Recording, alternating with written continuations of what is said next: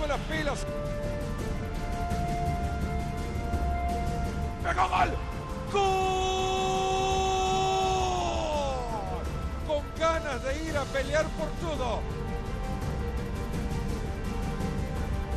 De la raya, Cristiano. Afuera. Afuera. Afuera ha fallado el penal Cristiano Ronaldo. Sancho. Sancho, el disparo de Fior. Del Manchester United. ¡Gol, gol, gol, gol, gol! Patea.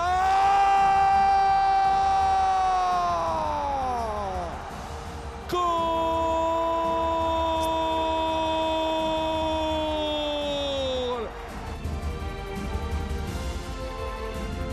¡El arco! ¡Golazo!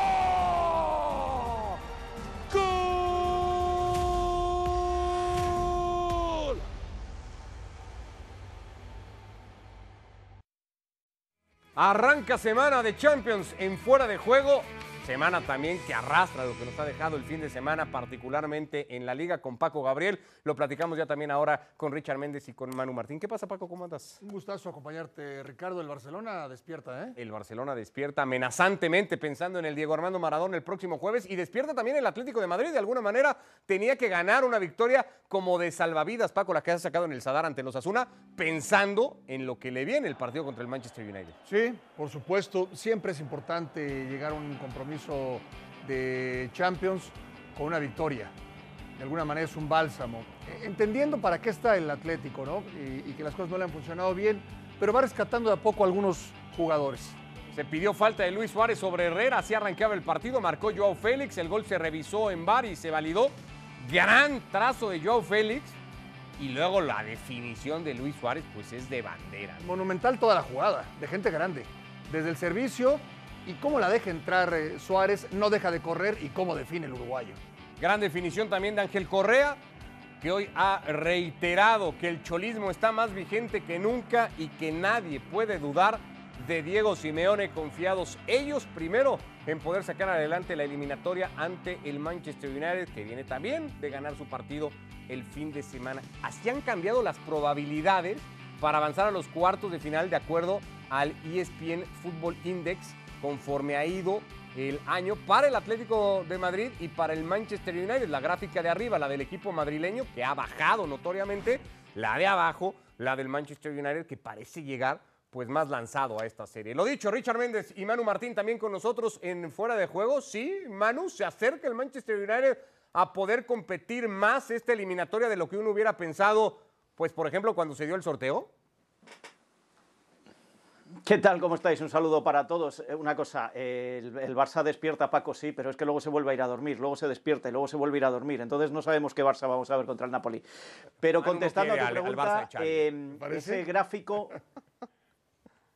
Ese, sí, sí, me, me parece, porque hace un buen partido con el Atleti, empata con el Español de milagro, hace un buen partido, eh, la primera parte mala con el Napoli, luego se despierta, luego se vuelve a dormir, en fin. No, pero eh, refiriéndonos a la eliminatoria esta de Champions entre el Atlético de Madrid y el, el Manchester United, yo lo que veo en esa gráfica es una cosa que no me queda clara. Es cierto que el Manchester United no era un equipo de garantías y que ahora parece que va levantando un poquito la cabeza, pero no veía tan favorito, como decía esa gráfica, al Atlético de Madrid, que sí que ha sido un equipo bastante, bastante irregular desde que arrancó la temporada. Con lo cual ya en el sorteo daba la sensación de que esta eliminatoria se la podía llevar el menos malo. A día de hoy creo que van a competir y que vamos a ver buen fútbol, pero no son esos dos equipos temidos que simplemente por el nombre ya le da el favoritismo a uno o a otro. Lo era probablemente al arranque de temporada del Atlético, ¿no, Richard? Cuando armaba un plantel que lo hacía ver candidato a todo. Ya no es, por ejemplo, un candidato a Europa el equipo del Cholo. ¿Lo fue en algún momento o nunca? Gusto como siempre, Ricky, Paco, mi hermano Manu Martín, pues sí, la verdad, eh, en algún momento siendo campeón de la temporada pasada de la liga, uno pensaba que el Atlético de Madrid iba a tener mejor campaña esta y eso obviamente eh, te genera las dudas sobre lo que es capaz de hacer en la Liga de Campeones de Europa. Estoy totalmente de acuerdo con el comentario de Manu. A ver, dos equipos que han tenido caminos tan irregulares cada uno en su torneo doméstico.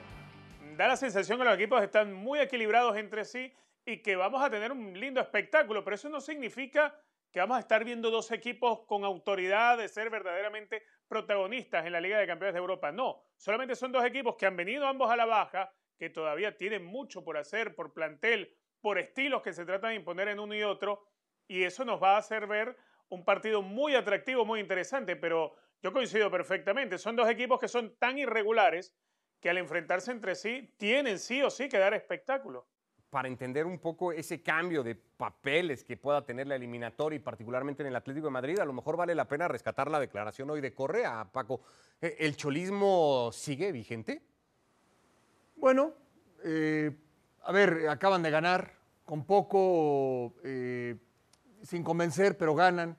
Y, y, yo sí creo que sí hay una diferencia entre el Manchester United, que además ya ganó varias Copas de Europa, y el Atlético, en este sentido, es el Cholo porque los dos equipos no te dan certeza, en la cancha no te dan certeza. La diferencia es el mensaje de uno y otro técnico. El mensaje del Cholo sí pesa. El mensaje del Cholo para el vestidor es distinto, es relevante, trasciende. No así en el caso del Manchester United en el caso del alemán Ragni, que parece que no termina de tomar el pulso al equipo. Está buena la composición que está atrás de Paco Manu, porque por ejemplo, si te digo, oye, vas a jugar una serie de eliminatoria en Champions, ¿A quién quieres tener en tu equipo? ¿Al Cholo Simeone o a Cristiano Ronaldo? Eh, primero a Paco, yo siempre a Paco, ah, siempre mi equipo, porque por experiencia y por edad es el, es el bueno. Más que nada porque él ya vio ganar muchas eh, Champions desde la primera, al Manchester United. Eh, no era necesario. A día de hoy me quedo con el Cholo. A día de hoy, y sabéis, y sabéis que yo soy cristianista, ¿eh? Eh, para mí Cristiano es el mejor jugador que he visto sobre una cancha, junto con Messi posiblemente, en estos tiempos, vía Maradona y vía Marito Kempes, más allá no puedo decir. Pero a día de hoy, si tú me dices hoy, me quedo antes con el Cholo, porque es el alma de un equipo y Cristiano es el goleador individual de otro, con lo cual creo que tiene... Y en esa entrevista que hoy le hacía mi, compañera y amiga Silvia Barba a, Correa, eh, lo que dice Correa de que el cholismo está vivo, eh, es una cosa que hemos contado. Es que una cosa es que la plantilla que le han hecho al Cholo este año no sea cholista en cuanto a fútbol, pero eso no quiere decir que el vestuario no esté con el Cholo y eso se ha ido demostrando en declaraciones, en comentarios y en formas de, expresarse de los jugadores punteros de este equipo. Con lo cual, vuelvo a la pregunta, a día de hoy, y, defenderé a Cristiano como uno de los más grandes de la historia por encima de muchos otros, eh, me quedo con el Cholo cada quien su argumento. Aquí están los números y lo que ha hecho Cristiano Ronaldo, particularmente contra el Atlético de Madrid, y a lo que habría que sumar, Richard, los seis goles de la fase de grupos. El Manchester United ganó el grupo y está en los octavos de final porque tuvo en sus filas a Cristiano Ronaldo. ¿No ha pesado más en esta edición de Champions el portugués que el técnico argentino?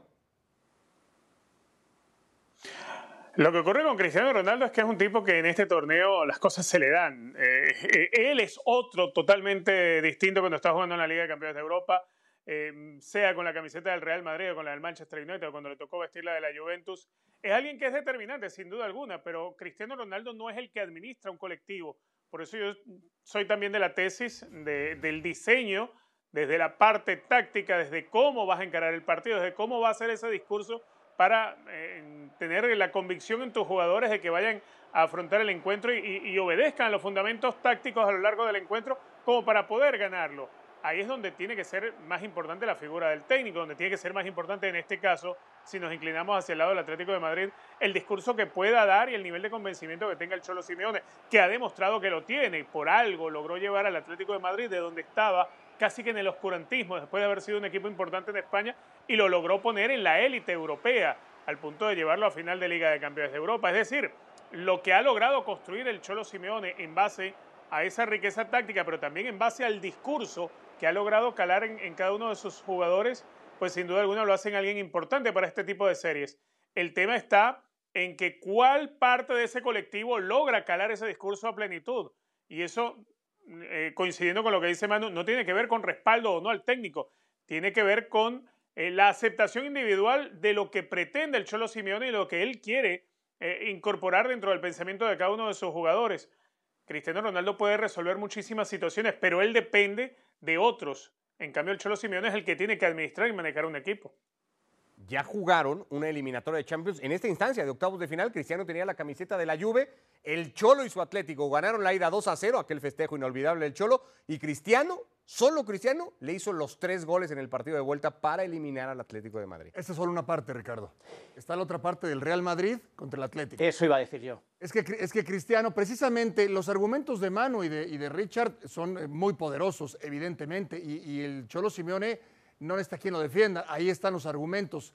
En un partido de Cristiano en Champions contra el Atlético de Madrid, tienes que poner la ficha a Cristiano hasta que se retire. No importa en el equipo en el que esté. Y, entonces, ¿por qué no se le puso en el partido de ida con la Juventus. estaba en la No, Juve? No, no, no, y tampoco cuando jugaron con Atlético de Madrid, él con la Juventus en el partido de ida le fue muy mal. Claro, muy si mal. es lo que, no, El no, si es lo partido que de estoy vuelta, diciendo, el- Paco. El Paco, en el para partido de mí- ida Cristiano no apareció y en el de vuelta ganó él el partido, estoy de acuerdo, pero también deberíamos analizar qué planteamiento erróneo, y fíjate que le he defendido hace un minuto, hizo el Cholo en aquel partido de vuelta.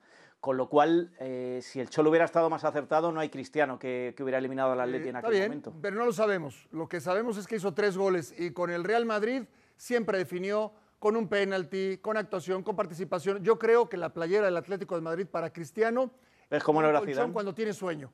Caes ahí, redondito, no tienes ningún problema, hablando de- del sueño, mi querido Manu. Y, y yo creo que al final, al final sí, el tema táctico ha respaldado al Cholo, pero no recientemente, no en este Atlético de Madrid, que es mucho más vulnerable en defensa. El eh, Manchester United no tiene muchos argumentos al ataque, ni como conjunto. Por eso yo me refiero a la figura, nada más. La figura de Cristiano Ronaldo, yo pongo la ficha en el portugués. Si el Atlético de Madrid sale adelante de esta eliminatoria, vuelve a convertirse, pensando en los cuartos de final, nos estamos adelantando un montón, casi un mes, yo lo sé, pero pensando en esos cuartos de final, ¿volvería a ser ese rival incómodo que en eliminatoria directa, Manu, nadie quiere tener, entre otras cosas, por el Cholo Simeone? Sería el rival incómodo, pero no sería el rival favorito, ni siquiera candidato, no. Este Atlético de Madrid tiene que dar muchas vueltas de cara al futuro y de eso ya estuvimos hablando el viernes y se acuerda Paco perfectamente de qué pasó en esa reunión entre, entre los tres que mandan en el Atlético de Madrid. Este Atlético de Madrid tiene asumido ya que su único objetivo esta temporada es clasificarse para Champions en la Liga porque ellos mismos saben que esta plantilla que no se adapta a lo que quiere el Cholo está ni hecha, ni diseñada, ni configurada para, para ser un rival incómodo a los demás. Esto no quiere decir que no sea capaz de eliminar a un Manchester United que viene tan irregular y tan mal como lo está haciendo el Atlético de Madrid. Pero por ganar al Manchester United no creo que le haga favorito al Atlético de Madrid para llegar muy lejos, ni siquiera para ser un rival temido. Y misma pregunta para los ingleses, eh, Richard. Si el Manchester United avanza eliminando a un equipo al final del empaque de este Atlético de Madrid a eliminatoria directa, ¿cambia el rol, el estatus que puedan tener los Red Devils para lo que reste de competición? No, no, para nada. Si el Atlético de Madrid tiene que dar varias vueltas, por lo menos el Atlético de Madrid tiene con qué dar esas vueltas. El Manchester United, logrando eliminar al Atlético de Madrid, tendría que dar muchas más vueltas y creo que no tiene el material humano suficiente, salvo de pronto lo que puedan ser inspiraciones individuales como las que pueda conseguir en, en momentos determinados de, de la serie es alguien como Cristiano Ronaldo, pero no cuenta, creo yo, desde mi perspectiva, con un plantel ni con profundidad ni con las características para ser un equipo que te dé la sensación que está para apostar en serio y convertirse en un serio protagonista. No, Em, si acaso, si acaso a un equipo que anime la siguiente etapa de la Liga de Campeones de Europa, animador. Ni siquiera me atrevería yo a decir que sea un equipo que pueda ir a ser competitivo más allá de esta etapa. Tendría que tocarle, no sé, en la siguiente otro rival que sea bastante accesible. Y por ahí no se le podría ocurrir, bueno, que, que le toque enfrentarse al Benfica, por ejemplo, que avance el Lille, pero el Lille tendría que derrotar al Chelsea. Es decir, yo no veo al Manchester United más allá de, de poder ser capaz de eliminar al Atlético de Madrid, a este Atlético de Madrid que, que ha tenido una temporada de más tumbos que levantadas, lo veo muy difícil como para que uno pueda, pueda siquiera apuntarlo como un equipo que sea capaz de convertirse en protagonista. Y al Benfica tampoco, Richard, porque aunque tú no creas en el Ajax, el Ajax está para cosas bien importantes esta temporada y va a jugar el próximo miércoles. Te dije en caso hipotético, así como que el Lille eliminara al Chelsea, Está ¿no? bien, está bien, pero yo sé que el Ajax no te termina de convencer. Hablamos de otra serie, la del Metropolitano No. que juega el miércoles. Mañana hay una en la cerámica entre el Villarreal y la Juventus, otro equipo de peso que ya analizamos acá en la mesa de fuera de juego. ¿Para qué está empezando por su visita de mañana al campo de los de Unai Emery? es que somos capaces de hacer a partir de ahora y contra, contra un rival que parte como favorito, pero a la vez eh, nosotros hemos sabido competir y hemos sabido eh, superar a equipos que, que tienen el nivel que tiene ahora mismo el, la Juventus. Ahora bien, tenemos que hacer un partido perfecto en cuanto a, a tener en cuenta a Vlaovic y tener en cuenta a todos los demás, que son muchos. La incorporación ellos de Vlaovic es gol. 17 goles, si no me equivoco, con la Fiorentina, más uno que ha hecho estos partidos con, con ellos, 18. Eh, es un número muy elevado que dice de, de su capacidad joven, capacidad de, de, de, marcar de diferentes maneras y sobre todo mucha hambre. Y con esa hambre llega a la Juventus y nosotros vamos a tener enfrente, pero es el nivel che queremos. Non è un ottavo assolutamente eh, scontato, io credo che abbiamo sia noi che loro il 50% di probabilità di passare entrambi, perché comunque loro vengono da un periodo molto buono, come noi. Eh, è una squadra esperta, una squadra che ha tecnica, ha fisicità e poi ha un allenatore molto bravo perché non ti dà dei vantaggi. E quindi sarà una partita, credo, tattica, eh, una partita dove, dove, bisognerà stare attenti ai dettagli e portare l'episodio dalla nostra parte perché comunque eh, loro eh, giocano un ottavo di finale eh, in Champions, l'anno scorso hanno vinto l'Europa League. Unai Emery y Massimiliano Allegri, si a los equipos les dieran la oportunidad de escoger en qué momento de la temporada que quieren reanudar su eliminatoria en Europa o su fase de eliminación directa, Richard, probablemente el Villarreal hubiera escogido la de ahora y hubiera dicho mañana jugamos contra la Juve. No estoy tan seguro que el equipo italiano lo entienda igual. No, y, más porque al equipo de, de, Allegri le ha tocado pues enfrentarse a la lesión de Chiesa, ahora no poder contar con Dybala, las dudas para la pareja de centrales, donde uno se imagina a Danilo jugando como uno de los centrales, o tal vez mover a Alexandro desde el lateral de la izquierda para que también forme parte de, esa saga. Es decir, hay demasiados agujeros que tapar, pero el problema hoy en día del equipo de Massimiliano Allegri es que para tapar un hueco tienes que destapar otro. Ese problema no lo tiene tan en serio el Villarreal porque el Villarreal es un equipo más de trabajo colectivo, donde no, no priva lo individual por encima del grupo. Es un plantel bastante compacto, si bien eh, no es la clase de equipo extremadamente profundo en sus piezas. Yo sí me atrevería a decir que el equipo que dirige Unai Emery es ese, esa clase de equipos justitos, ¿no? No le sobra y no le falta nada. Y por eso son equipos que a esta altura del campeonato no están sufriendo de lesiones eh, que les pueda preocupar en una etapa importante porque no se lesionan. No tienen al goleador, ¿eh? Porque se trabaja más desde el punto de vista de lo colectivo que de lo individual. En cambio, la Juventus sí depende mucho de lo individual. Está invicto, Manu, el Villarreal jugando octavos de final en su campo de la UEFA Champions League. Sí, pero también Emery nunca ha pasado los octavos de final de la UEFA Champions League y sin embargo tiene tres Europa League. O sea, que pase lo que pase, se va a romper una de las dos, de las dos rachas y, y ojalá, lo digo sinceramente, sea la de Emery y siga adelante este Villarreal que se lo merece. Por lo que decía Richard, porque es un equipo compacto. Tú decías, si pudieran elegir, como no pueden elegir, lo que hay que hacer es trabajar para, en estas alturas de la temporada, llegar en, el mejor momento de la temporada. Y en eso Emery es un especialista en los últimos años, lo ha hecho en, cada vez que ganaba la Europa League, lo ha hecho con equipos compactos, no con equipos de estrellas como le pasaba en el Paris Saint Germain, aunque también él erró en planteamientos en aquellos dos años que tuvo con el Paris Saint Germain, que se quedó en octavos de final. Y esto le permite, pues eh, lo que decíamos antes, que Gerard Moreno, que es su goleador, no está, pero está destacando Danjuma, que tiene a Chigüete y que tiene a Alberto Moreno jugando de extremo izquierdo y, y, parece que ha jugado ahí en todo momento, que le ha llegado Lo Celso al centro del campo y se ha adaptado perfectamente, ya conocía la Liga Española de la época del Betis, pero es que se ha adaptado perfectamente, que tiene a Parejo que le ha tenido que sacar y desviar un poquito hacia la izquierda en el terreno de juego, en lugar de que, porque ahora tiene a Lo Celso para hacer de cerebro, y da igual, Parejo sigue haciendo buen fútbol. Yo creo que eso es una cuestión de trabajo, trabajo, trabajo, y que al final tiene que darle sus resultados. Y creo que eh, no ha elegido el momento de la temporada para estar bien, sino que ha trabajado para en este momento de la temporada estar bien el Villarreal. A Villarreal llega al final del día un peso completo de Europa y detrás de tuyo, Paco, hay 80 millones de razones para pensar que la Juve puede, y no sé si hasta debe, eliminar al Villarreal de los octavos de final. Sí, el tema es que le faltan dos pilares que están para mí por encima de lo que fueron Cristiano, eh, Pirlo, en su momento Morata, en su momento Vidal, eh, con Conte o con Massimiliano Allegri, si no están Chiellini y Bonucci, yo no veo cómo este equipo pueda trascender. El holandés de elite es una gran apuesta a futuro, no es todavía una realidad para trascender. Eh, sí, claro, lo de, lo de Vlahovic es monumental.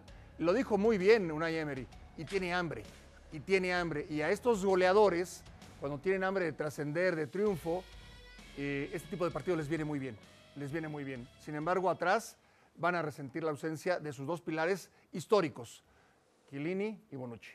Bonucci en la convocatoria, pero con muchas eh, dudas o muy pocas posibilidades de poder tener minutos. Eh, no lo estará Chiellini, no estará Dybala, eh, en- entre las más destacadas. Pero del otro lado no va a estar Gerard Moreno, se menciona menos, Manu, ¿no? Pero bueno, al final del día era hasta no hace mucho, o no sé si lo sigue siendo, el referente de ataque de este Villarreal, el titular muchos, mucho rato del equipo de Luis Enrique, también en la selección española.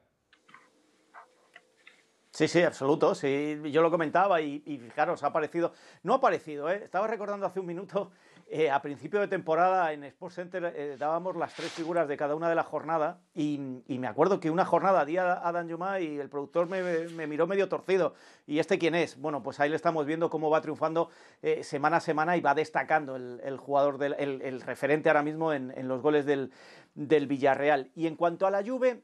Eh, yo querría añadir algo más al comentario de Paco, que estoy de acuerdo con eso, en que las bajas le pueden hacer mucho daño, pero creo que es algo que le está pasando a una serie de equipos, especialmente a los italianos que están jugando en Europa, y me atrevería a decir que algún español también, que es les da para estar en las dos competiciones, en la Liga y en Champions, en Europa League, en el caso del Sevilla, del Betis, para estar al 100%, porque al final son equipos que su objetivo, como el del Atlético de Madrid, es estar en Champions el año que viene, no este, este ya lo tienen amortizado. Alguno tiene que llegar a cuartos para cuadrar los presupuestos, pero haber pasado ya la fase de grupos lo tienen, lo tienen hecho en sus presupuestos.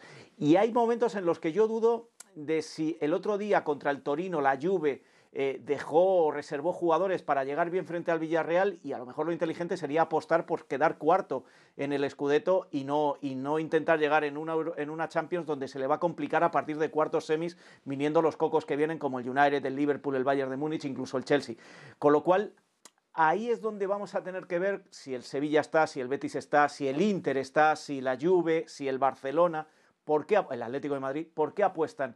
¿Por quedar entre los cuatro primeros en sus ligas para asegurarse la Champions o tirarse con todo a ver qué pasa y si hay suerte hacer las dos cosas? El Madrid tiene plantel para los dos, es que ya que mencionaste a tantos equipos, pues pensé también en el de Ancelotti. ¿Puede el Madrid pensar en los dos torneos con la imagen que dejó en No, París? no, el Madrid lo que tiene es la ventaja. El, el- el Madrid lo que tiene es la ventaja de puntos en la liga.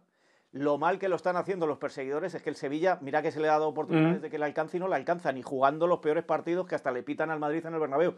Tiene esa ventaja y eso le permite, eh, entre comillas le permite, porque ahora hay que matizar, le permite dedicarse a las dos competiciones. Digo entre comillas porque Ancelotti insiste una y otra vez con sus 12, 13 jugadores pretorianos y no sé si eso le va a complicar mucho la existencia. Primero en Champions, como ya se, vi- se vio frente al Paris Saint Germain, no creo que en Liga, porque eso sí que sería un auténtico fracaso y un auténtico desastre con la ventaja que ha tenido. La extendió a seis este fin de semana con la victoria ante el Deportivo Alavés y el empate que tuvo el conjunto del Sevilla en Cornellá. Pues así las series, dos de las atractivas evidentemente que tienen eh, esta semana la UEFA Champions League. Jugará también el Chelsea y jugará el Ajax en contra del Benfica. Habrá que ver al Ajax, Richard, contra el Benfica. A ver cuántos goles hace Haller. Uy, bueno, yo le pongo la fichita igual al Benfica. No sé por qué, por lo menos yo creo que la serie la va a liquidar el Ajax. Pero creo que por lo menos para el partido en Portugal, creo que el Benfica puede sacar rédito de su condición de local. Ahora, eh, no nos quedemos con la fotografía del Ajax, que sí, que fue arrollador en el grupo. Era un grupito donde estaba el Ajax. O sea, era un grupito. No le gusta a Richard. eh. Tiene 70 goles en liga. y no, no, en serio, no, no, es que no es que no. No, pero, Bueno, pero, Ricardo, pero Ricardo, puedes hacer todos los goles que tú quieras en la Eredivisie. Cuando comparas la Eredivisie con la Liga Española, con la Liga Italiana, con todo y lo mal que la pasan los equipos de la Serie A, cuando lo comparas sí. con la Premier, te das cuenta que hay una distancia abismal. Que sí, que logró ser un equipo protagonista, impuso condiciones en la ronda de grupos. Muy bien, pero era un grupito donde estaba. No digamos Eh, que, do- que- que le ha tocado un escollo tan complicado, a lo mejor avanza, yo creo que puede avanzar igualmente sí. el Ajax. Pero no, creo, no lo veo ganando en Portugal. Yo quiero añadir dos cosas a ese comentario de Richard. Eh, Ricardo, vamos a ser sinceros, hace un rato estuvimos hablando, él no le ponía ni una sola fichita al Ajax y ahora ya dice que va a pasar. Eso es lo primero. No, digo que puede este pasar, Comentario, digo este que comentario se ha quedado pasar. tan grabado, tan grabado como hace tres temporadas cuando el Ajax iba pasando rondas y tú seguías diciendo que no iba a pasar la siguiente. Bueno, pues Es llegó a semifinales y en el último instante el Tottenham le eliminó de la final del Wanda Metropolitano. Bueno, pero- pero eso lo hace una vez en- cada- En Ámsterdam están muy contentos con tus comentarios porque saben que si tú piensas así, ellos van a avanzar. Ya ese año, ya ese año, mano, pero ya ese año excepcional, extraordinario y excepcional año ya lo tuvieron. Ya lo tuvieron. ¿Por qué le vas a dar otro año igual? Bueno, ahora que hablamos de la pegada y del poder goleador que tiene el Ajax en la temporada, insisto, 20 en fase de grupos de Champions y ya tiene 70 en liga, solo a la par el Bayern Múnich, ¿eh? De todas las ligas de Europa que me quieran contar, pues ya que estamos con goles, vamos a los mejores que tuvo la jornada en España este fin de semana. Este representaba, mano, en su momento el 1 a 1 del Mallorca en el Villamarín. Al final lo terminó ganando el equipo de Pellegrini, pero es un gran remate de Muriqui. Sí, pero no tiene que eclipsar la temporada o el momento de la temporada que está pasando el Betis. ¿eh? Me parece sensacional lo que está haciendo Pellegrini y sí, es un golazo, pero al final el Betis impuso. Golazo del Barça desde lo colectivo, Paco. Sí, lo de Al- se ve que le dijeron a Jordi Alba de esos servicios a Aubameyang a las espaldas de los defensores, lo hace de manera espectacular, extraordinario a la llegada de Dembélé y sirve muy bien a Frenkie de Jong para hacer un golazo. Era el 2 a 0 o 0 2 en Mestalla. Negredo en el Cádiz contra el Getafe número 3 por esta definición que terminaba siendo la jugada. Es muy buena y así la terminaba marcando el equipo de casa. Buen gol, Richard. Sí, muy bueno. Además la coloca inalcanzable para la mano izquierda del arquero. Buena definición, sin abuso de potencia. Golazo. Además, como bien lo dice, arquitectura colectiva. Y desde la asistencia es una joya de gol. Golazo de Asensio, era un déjà vu de lo que había hecho ante el Granada. Era un sacacorchos también, Paco, en el partido ante el Deportivo Alavés, porque hasta ese minuto 62 de partido, el Madrid no tenía ideas de cómo hacer goles. Sí, eh, la verdad muy a su estilo, es un golazo extraordinario, pero quiero ver el número uno. El zapatazo de Asensio. Ah, el número uno es este. Sí, claro. Y va a ser uno un rato largo de Joao Félix a Luis Suárez, Manu. Y hay que definir como define el uruguayo. Hay que definir cómo define, hay que ver dónde está el portero, dónde estaba Pacheco y hay que ver también el error de Pacheco que va mirando el balón en lugar de situarse en la portería. Mucho mérito de Luis Suárez, pero Pacheco se lo pone facilito. ¿eh? Y el pase de Joao Félix, ¿eh? se dice fácil, pero la, la capacidad que tiene Joao Félix de tirar el pase como Eh, lo tira. ¿eh? Joao Félix va a brillar esta cómo la deja entrar el Suárez y de cómo, Champions. cómo define extraordinario. Es que hici- hicimos un ejercicio más temprano. Igual hay que estar para ahí. elegir Quita figura. méritos al golazo de Luis Suárez, mano, por favor, es un golazo. Manu le puso la fichita a Joao Félix para hacer figura. Hay que Es un llamarse a golazo. Luis Suárez para hacerla, ¿eh? Hay que llamarse a Luis Suárez para meterla así. Hay que llamarse a Luis Suárez. Eso es correcto. ¿Con qué te quedarías, Manu, como lo más destacado, el momento más destacado de la jornada del fin de semana en España para cerrar esta edición de Fuera de Juego? El despertar del Atlético de Madrid y del Barcelona que tienen que refrendarlo, porque cada vez que despiertan, como dice Paco, se vuelven a ir a dormir. Bueno, ahí está. Parece que levantan cabeza. Paco, El hat-trick de Aubameyang. el hat-trick, estreno goleador del Gabonés. Los dos primeros goles, muy a su Pues si marcó dos, nada más. No, no, no, el otro, bueno, se lo van a dar. No, no, ¿Qué le vamos a hacer? Le pega en la espalda. No se lo tendrían que dar, pero se lo van a dar. Es un. Para mí, lo de Aubameyang, si va a jugar así, o por lo menos la mitad de lo que mostró frente al Valencia, le va a ser de mucha utilidad a Xavi. Puede ofrecerle muchas de las soluciones que necesitaba con urgencia Xavi Hernández. Richard, tu momento destacado del fin de semana en la liga. Est- Estoy de acuerdo con Paco. eh, El hat-trick de Pierre-Emerick Aubameyang. A ver, no será vistoso aquel gol que mete con el, con el desvío de su cuerpo, pero lo que sí es cierto, Barcelona con un- una plantilla donde había demasiados delanteros y le faltaba pegada. Bueno, a ver si, si se mantiene esa pegada que tuvo Aubameyang, por lo menos contra el Valencia, porque parte de lo que siempre se ha terminado en el discurso del Barcelona tras cada partido. Se jugó bien, se mereció más, se crearon no sé cuántas y no se metió no más que una. Bueno, si esto es así, eh, pues parecería ser que es un verdadero acierto lo de Pierre-Emerick Aubameyang. Ahora, no esperen hat-trick en todos los días. Yo quiero destacar otro momento que puede pasar desapercibido, pero es que es la primera vez que marcan los tres delanteros del Madrid en un mismo partido, Asensio, Benzema y Vinicius. Y es con esos tres goles, suman entre los tres 50 ya en lo que va de temporada. Cifras que hacía tiempo que no se veían por el Bernabéu. Yo me quedo con la victoria del Atlético, con el 1 a 0 en, en- en particular, tan temprano en el partido, creo que se lo pone ya de cara al equipo de Simeone. Era una victoria con tintes eso, ¿eh? de salvavidas por el momento que venía, porque venía de perder contra el colero de la clasificación, no podía fallar y el 1 a 0 de Joao Félix tan temprano en el partido le abre esa puerta. Ya nos vamos, llegando al final de esta edición de Fuera de Juego. Abrazo Manu, gracias Rick. Y si gana el Benfica, Y si gana Abrazo. el Benfica, Si gana nos el vemos el jueves para platicarlo. Si gana el Benfica. Paco, gracias. gracias Ale. Saludos, abrazo.